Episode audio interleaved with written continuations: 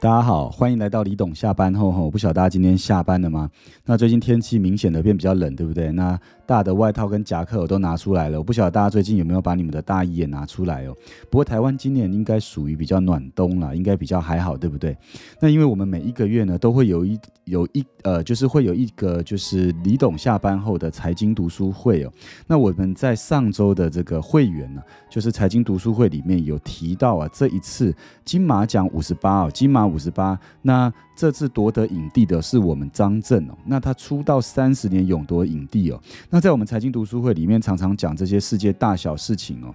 那这些大小事情里面，我们呃，因为经过跟我们的就是所有的会员呢讨论呢，我们决定呢把一部分呢怎么样，这些发生的大小，我们讨论的事呢，能够把它延伸的在 YT 里也拍出来哦，让更多的人呢怎么样，还有更多的就是会喜欢我们频道的人也能知道说最近世界发生什么大小。事情哦，那我觉得这都很棒，对不对？那这一集金马银奖呢，就是金马五十八里面，我们为什么会去关注到这个这集张震夺得影帝哦？因为我觉得第一呢是张震夺得影帝，我觉得有一个非常值得一起去看的地方哦，是那天在读书会里面我有提到，他工作三十年，入围金马奖四次，那。最终终能夺奖，而且经过了三十年，我觉得相当的不容易哦，所以我觉得很值得去了解一下张震怎么一路走过来哦。那在了解这个他的背后的故事的时候，我不晓得大家知不知道。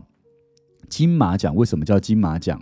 很多人不晓得金马奖到底为什么叫金马奖哦。他们就看到呃颁奖的时候会拿一个金色的怎么样？金色的马的基座的奖杯哦，哦，这种叫金马奖。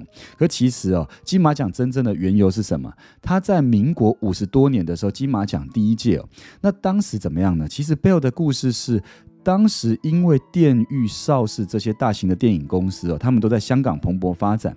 那反观台湾的电影世纪低落，那当时国民政府刚来台湾，所以呢，他为了要鼓励台湾的电影产业发展，那也用了两个地名的第一个字哦，作为这个什么样？作为引言字哦。那我这样一讲，大家就知道了，对不对？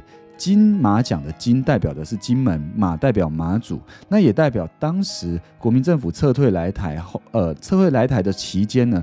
鼓励大家怎么样？就是能够勇往直前哦，所以他也鼓励电影产业勇往直前呢，所以就用了金门马祖两个字作为什么样字首？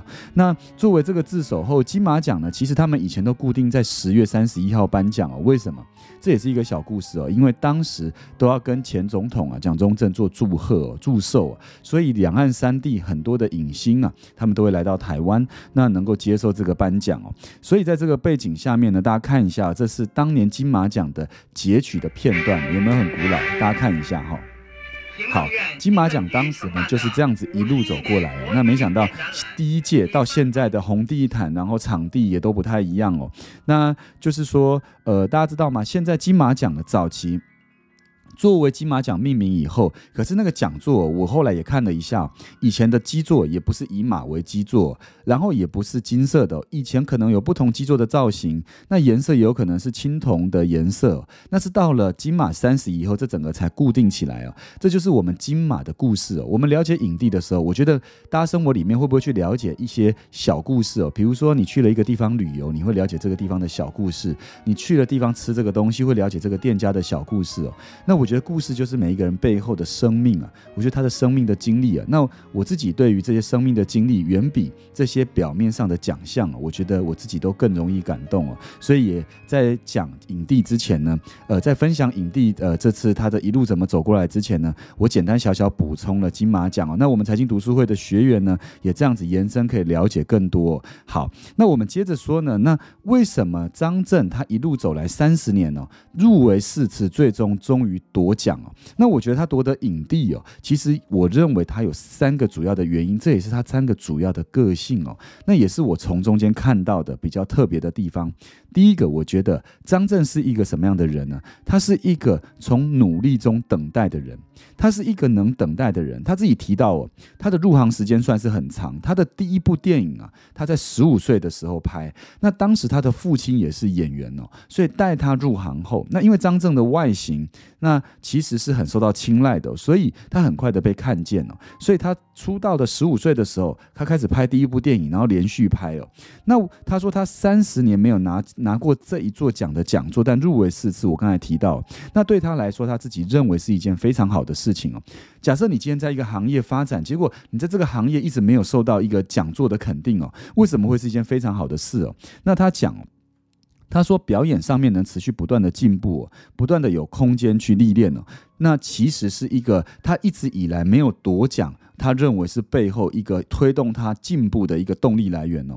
那我觉得他讲这个让我很感动哦。为什么？因为很多的人会觉得哦，拿奖了才是一个肯定哦。可是其实他也是可以是一个进步力量的来源哦。那他自己也描述，他是是他是一个非常懒惰的演员演员哦。但是他有一点，他也很欣赏自己，是他是一个很有创意的演员，而且一直在追求一些没做过的角色。所以在这过程里，他即便是在等待，可是这个努力的过程他是开心的。所以他第一。个我要描述的是，他是一个在努力中等待的人哦。那各位是一个能够在努力中等待的人吗？各位，如果你现在工作里啊，你遇到一点挫折，比如说你现在遇到点呃，这两天呢跟工作没有这么顺，或年底绩效没这么好，大家给自己的对话会是什么？你会给你会给自己一个肯定的语言，还是你会给自己一个怎么样否定的语言，或者是比较负面的语言？那 COVID-19 期间，其实大家有时候都闷闷的，对不对？我觉得能够在努力中等待，尤其是能等待，而且抱着希望的等待很重要。所以也鼓励大家。那第二个，我觉得张震有一点很棒哦。我认为他是一个怎么样扎扎实实？我认为他是一个终身学习的学霸。那怎么说呢？以前我们讲学霸都讲很会念书，对不对？像我呃，我们有同学学从小到大都是第一名，然后一路从国内到国外都是念最顶尖的。那我问大家，呃，我认为真正的学霸，他除了在校园里是顶尖，他进到职场上应该也是怎么样？也是终身学习的。那我认为张震就是一个这样终身学习的学霸。怎么说呢？比如说，我认呃，他在拍电影《迷失迷失》这部电影的时候呢，他自己去考潜水证照。那他为了这部电影，他去学潜水，然后去研究它。那第二个呢，他在演《吴清源》这部电影的时候呢，他去学围棋，然后他把自己的功力呢提升到跟专业人士抗衡的境界跟阶段哦。那其实这相当不容易哦。大家知道学围棋，其实我不是很会下围棋哦。围棋本身很静态，对不对？那你们想，哦一个很静态的，那一个拍电影的人要很静态的去学习，而且把它学到跟专业人士能抗衡哦，应该要花非常多心力哦。那除了静态的，他转转身一到了拍《一代宗师》的时候，他转身练八极拳。哇，各位，你想哦，静下来学围棋，一转身学八极拳呢，有没有很大的落差？我跟大家讲，他说，我看张震啊，他那个媒体描述他学八极拳的时候是这样。早上起来六点起来以后，先练五个小时的八极拳，中间休息以后再练三个小时，一天平均练八个小时哦。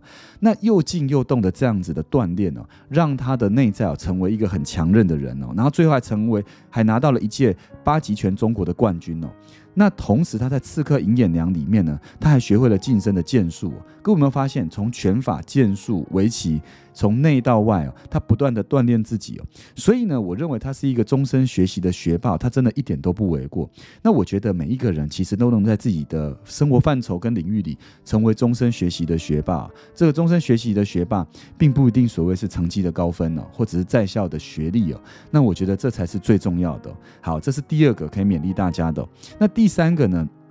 我觉得在那个就是张震的人生里面哦，他我觉得他有一个哲学是我非常觉得值得欣赏的地方哦。为什么呢？第三点，我认为他成功的原因是他面对自己不比较，他也面对他人不计较。所以呢，应该说媒体对他的描述，呃，应该是这样说。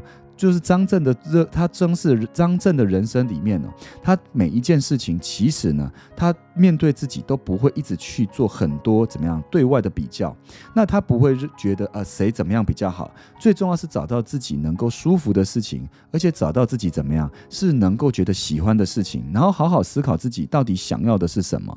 那苦短的人生就应该怎么样，先去试了再说，不断的去试，试到试了自己喜欢的事情，然后努力的去做，同。是对外他也不会计较。比如说他在电影的刚才说的一代宗师里面，他长达练八极拳，每天练八个小时哦，长达半年哦。可是他在一代宗师里，你们去看他的出场其实很短暂，那所以他也不会斤斤计较，是哦，我付出了这么多，那为什么别人出场时间比我更多？所以因为这样，他就更能用一个谦卑的态度去学习，然后突破自己身为演员的各种可能性哦。也因为这样，他就有机会翻座，翻越过一座一座的高山哦。大家听完张震的故事哦，有没有觉得其实哇，他真的蛮棒的，对不对？那我也小小八卦一下，大家一定要看到艺人哦，一定大家会好奇他的背后，他到底结婚了没有？张震很吸引的是哇，他的外形真的很帅，对不对？大家看到他抽烟的样子哦，就是很有男人味哦。那我觉得一个男人呢，有男人味真的是最有魅力的。一个人的男人味是内外兼具哦。那张震现在到底结婚了没有？其实他已经结婚了。那他的太太呢？是当时他在电影公司的助理哦。那张震一路以来，你看以他的帅度，会不会有很多的就是绯闻呢？其实绯闻以前应该也经也也是蛮多的，然后也经历过很多有名的人呢，在他身边呢。但是现在他已经步入婚姻了。那大家可以看他的这一切的展现哦，都是给人一种成熟稳重的状态哦。所以呢，这集能够报道张震呢，我觉得一来是那天我们读书财经读书会里面聊到的，二来是我觉得他真的也很值。得报道，那我们的学员里看到张震的故事呢？我觉得如果你们觉得很有感，你们可以在下面留言。那喜欢我们的就是听众观听众朋友们，务必要追踪我们的 podcast，也要订阅我们的 YT 哦，因为你的订阅是对我们的肯定哦，也是我们持续努力的动力哦。那我们就持续的一起学习，那我们就下集李董再见喽，拜拜。